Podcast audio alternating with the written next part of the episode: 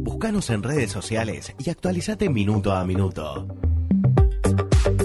Twitter, Facebook, Spotify. Resumen del Sur.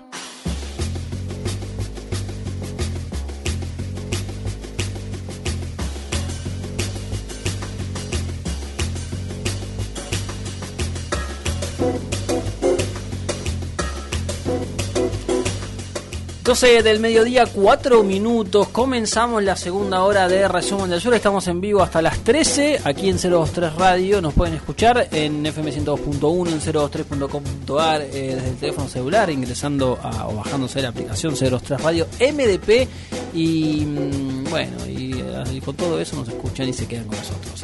El señor Marcos Itrana entra a los estudios porque eh, ha sucedido. ¿Cómo le va? Muy buenos días. Buenos días ha sucedido algo en la conferencia de Múnich, la de Múnich. La conferencia de Múnich, para poner bien en contexto, es un espacio que nuclea las potencias mundiales. Eh, algunos lo remontan a los viejos acuerdos de Múnich que tuvieron Mussolini, etcétera, pero después con la de posguerra, post segunda guerra, se fueron juntando todas las, eh, fueron los espacios que se fueron, que se mantuvieron post eh, segunda guerra mundial con las principales potencias. Fue el espacio, por ejemplo, en el que el 2007 Vladimir Putin dijo eh, que Rusia volvía a ser protagonista del escenario mundial, por ejemplo, mm, anticipando un contexto de multipolaridad y demás. Siempre la conferencia de Múnich es un espacio en el que se eh, canalizan eh, y se expresan los conflictos entre las principales potencias. Cosa que sucedió en la última conferencia de Múnich con, em, y corregime si me equivoco Marcos, esta intención que tiene Estados Unidos hmm. de disciplinar a sus aliados en base a nada, en base a lealtades, ¿no? Digamos, Sin, sin darle nada a cambio, ¿no? Disciplinar a todos los, especialmente aliados europeos, para que no acuerden con Huawei. Sí, más que nada son estas condiciones que viene estableciendo Estados Unidos hace ya bastantes años, por lo menos el año pasado y el anterior, eh, para intentar que Huawei no siga ganando terreno en lo que es el despliegue de las tecnologías más fuertes de Internet, que no tiene tanto que ver ya con celulares e infraestructura chica, sino infraestructura, más dura, que es el despliegue del 5G. Exactamente. que son los servidores, todo el, cableado y todo lo que va a estar alrededor de eso, que es el futuro y es la próxima revolución tecnológica que se va a dar en el mundo.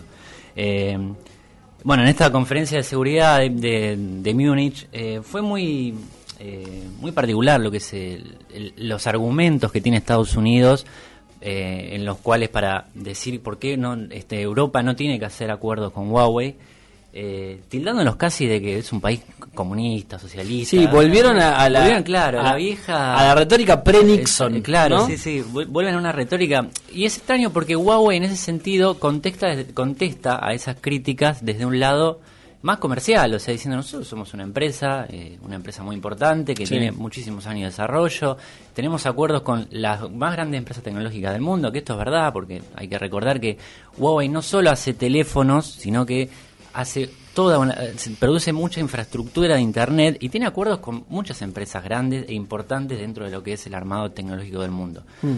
Digamos que en términos empresariales es la única empresa con la infraestructura eh, para poder garantizar el servicio. no hay otra empresa que lo pueda hacer. No hay otra empresa en el mundo en este momento que tenga desarrollada ya la tecnología lista para ser desplegada. O sea, a ver, estamos hablando de, tecnologías que eh, son, no son simplemente algunos servidores, sino que son servidores y cableados enormes, cableados que van por debajo del océano, mm. servidores que son edificios bajo tierra gigantes que manejan todo el, tráfico de Internet básicamente. O sea, y desplegar eso, hay muy pocas empresas que tienen esa capacidad de hacerlo. En el mundo tenemos Verizon, por ejemplo, que es una de las empresas, es la empresa más importante de tecnología del mundo, que mucha gente la confunde con una empresa simplemente de telefonía celular, pero es la que maneja todo el entramado de Internet. AT&T, que también es una empresa muy importante. Y hasta no más, no hay muchas más empresas. Por eso, como hemos hablado ya en otros podcasts, eh, perdón, en otros en otros programas, eh, y también lo hicimos en el podcast, eh, hablamos de esto de, la, de la RUNET, de la, la Internet de Rusia, que lo que quería hacer Rusia básicamente era eso, empezar a desentramar esa estructura que la tiene en poder Estados Unidos y Estados Unidos no quiere perder su hegemonía, o sea, no, por eso es que está presionando a estas grandes empresas estadounidenses para que se apuren y desarrollen la tecnología, que se apuren y digan, bueno, desarrollemos el 5G y vendas, vendámoselo a, a los europeos, que es nuestro mercado. Y los europeos es como que están ahí, están por un lado reciben estas presiones de Estados Unidos, pero por el otro tampoco quieren quieren desligarse completamente Claro. de Huawei. Eh, ¿Cuáles son las dos empresas que, que dijiste? Eh, Verizon y AT&T. AT&T. Porque- Eh, Siemens en algún momento Sí, pero sí, ya, ya casi no. Porque vos está em, Nokia, Nokia que también. es finlandesa, Nokia Sí. que es europea, justamente. europea, Siemens Eh, es alemana. em, claro. O sea, las empresas que están muy por debajo, pero que Sí. siguen, son todas empresas europeas. Sí, Por eso mi pregunta es, Mm. Para, no para vos, para No, vos, sí, pero sí. para Trump, digamos, o para los europeos. ¿Por qué los europeos van a dejar de construir una relación con Huawei teniendo en cuenta que las empresas que siguen Mm. este, están por, de- por debajo, están más rezagadas, y Estados Unidos está mucho más rezagado, son todas, casi todas europeas? Claro. Sí, exactamente. No. sí, No, no debería. A ver, eh, Europa necesita de, de la tecnología de China, porque las empresas que ellos tienen en su territorio no son empresas que tienen tanto desarrollo en infraestructura. Entonces, realmente, en ciertos, en ciertos momentos, ellos tienen que acordar con las empresas estadounidenses y tienen que hacer acuerdos comerciales con esas empresas, Claro. porque necesitan de esa infraestructura, porque el Internet de, de Europa pasa por los servidores de empresas que son estadounidenses. O sea, Nokia no tiene un gran desarrollo en servidores y en infraestructura de Internet.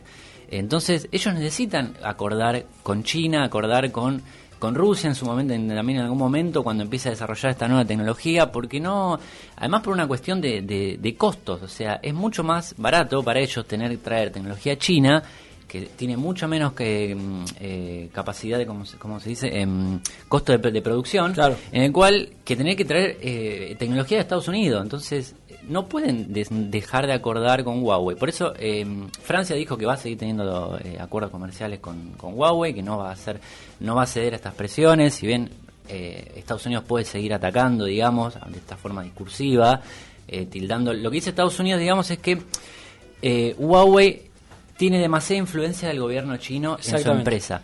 ¿Esto por qué es? Porque en 2014 se filtra, lo filtra Edward Snowden, eso es algo que, que fue bastante, quedó bastante por abajo, pero una de las filtraciones de, de Edward Snowden es que la NSA en su momento, encima mirá qué- paradójico, que la NSA en su momento espía a, a Huawei y a los y a los distintos eh, la- la- las distintas personas que formaban parte del directorio de Huawei y se enteran que tenían relaciones muy vinculares con el, el gobierno chino, digamos.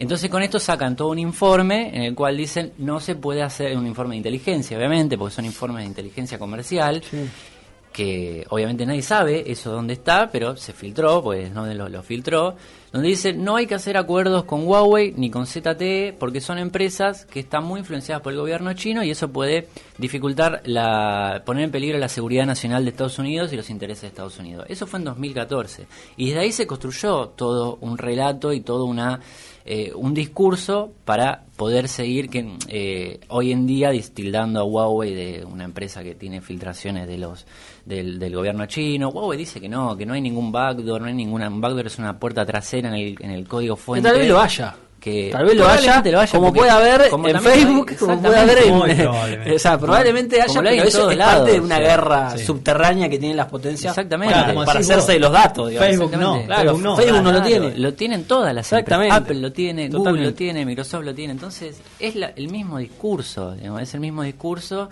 solamente que pintado con una, una cuestión de no, porque no podemos hacer tratos con comunistas. Y Huawei le responde: Nosotros somos empresarios, o sea, Claro. nosotros queremos hacer negocio, nosotros queremos.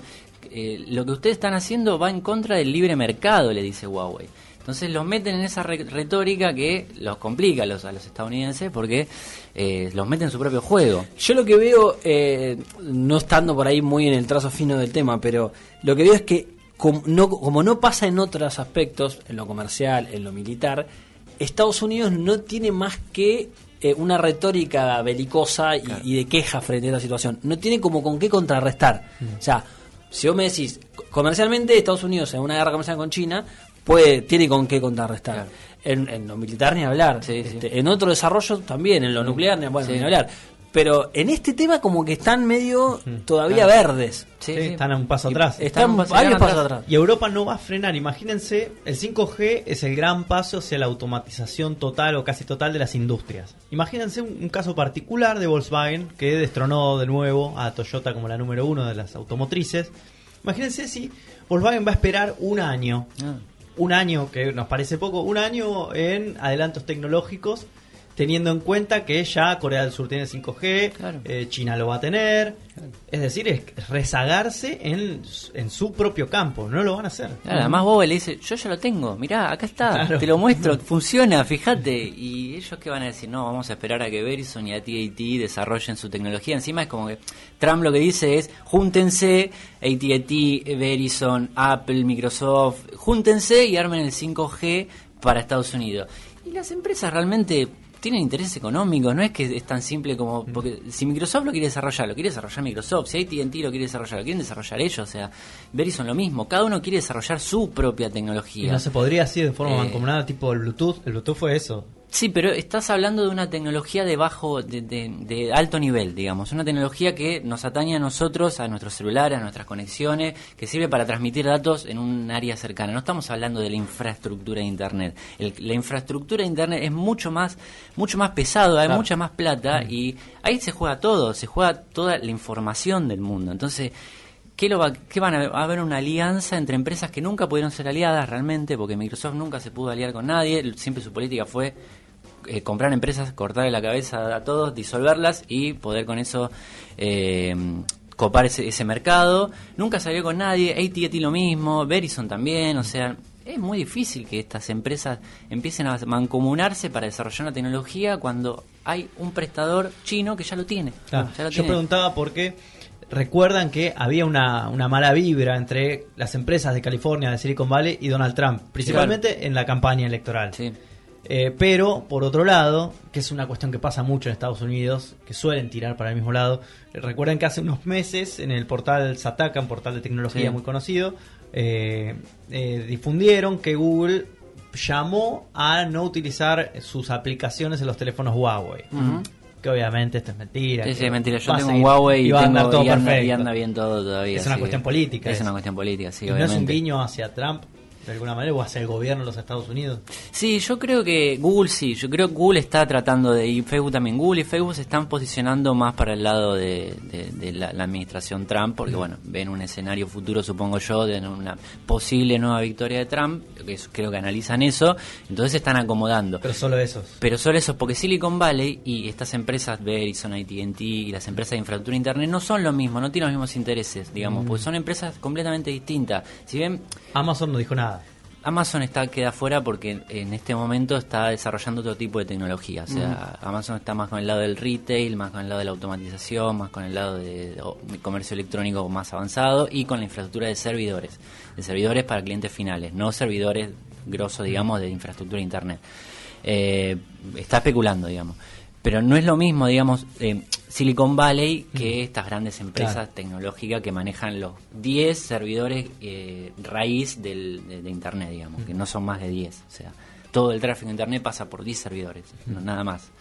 Entonces, por eso me parece que es un escenario complejo eh, y hay que ver qué sigue pasando, pero yo no creo que Europa eh, retroceda, entre la, o sea, ceda ante las presiones de, de Estados Unidos y que va a haber va a haber todavía acuerdos con... Puede haber leyes antimonopolio, puede Sí, haber lo, lo que se sabe, por lo menos lo que hay ahora, por ejemplo, es que en Reino Unido le va a dar el 35%, 35% de la, de, la conces- de la concesión de la infraestructura para desarrollar el 5G. Le va, le va a poner, poquitito. le va a poner limitaciones. Exacto. Alemania to- tomaría la misma Alemania la postura. misma postura, Francia, como Francia dijiste, no, no, habló de, de porcentajes, pero Eh, España va a hacer lo mismo que España e Italia, Francia, eh, Italia irían hacer- por la misma. O sea, lo, la misma. lo- lo- el escenario que se viene es no lo van a vetar, No. pero lo van a tratar de, de limitar. Pero después Así que... va a eh, terminar siendo Sí, hay que ver inevitable que- que, se queden con el territorio completo. Y ¿no? es, es muy probable. Hay que muy ver qué hace probable Rusia, porque- ¿no? Y Rusia yo creo que ya cerró con Sí, Huawei, ya, ya está, esto está, está Una oficina- una oficina en la Sí. Duma. Sí. Bueno, perfecto. ¿Algo más para agregar? No, nada más. Es interesantísimo Sí. todo, esta, todo este dilema, esta puja que además también está muy atado a los a, lo- a las internas políticas de los países. Digo, no es lo mismo lo que por ahí, por ejemplo, en Alemania lo que piensa Merkel que lo que piensa, lo que pensaría quien suceda a Merkel dentro de un tiempo. Digo, Es, es algo que, que hay que prestarle mucha atención. Marquitos, gracias. No, por favor, gracias a ustedes. Marcos Guitrana, la conferencia de seguridad en Múnich que tuvo a China y a Estados Unidos nuevamente en el centro de la escena, en este caso por si se le habilita, si se veta o no se veta a eh, Huawei en Europa, es lo que está pidiendo Donald Trump.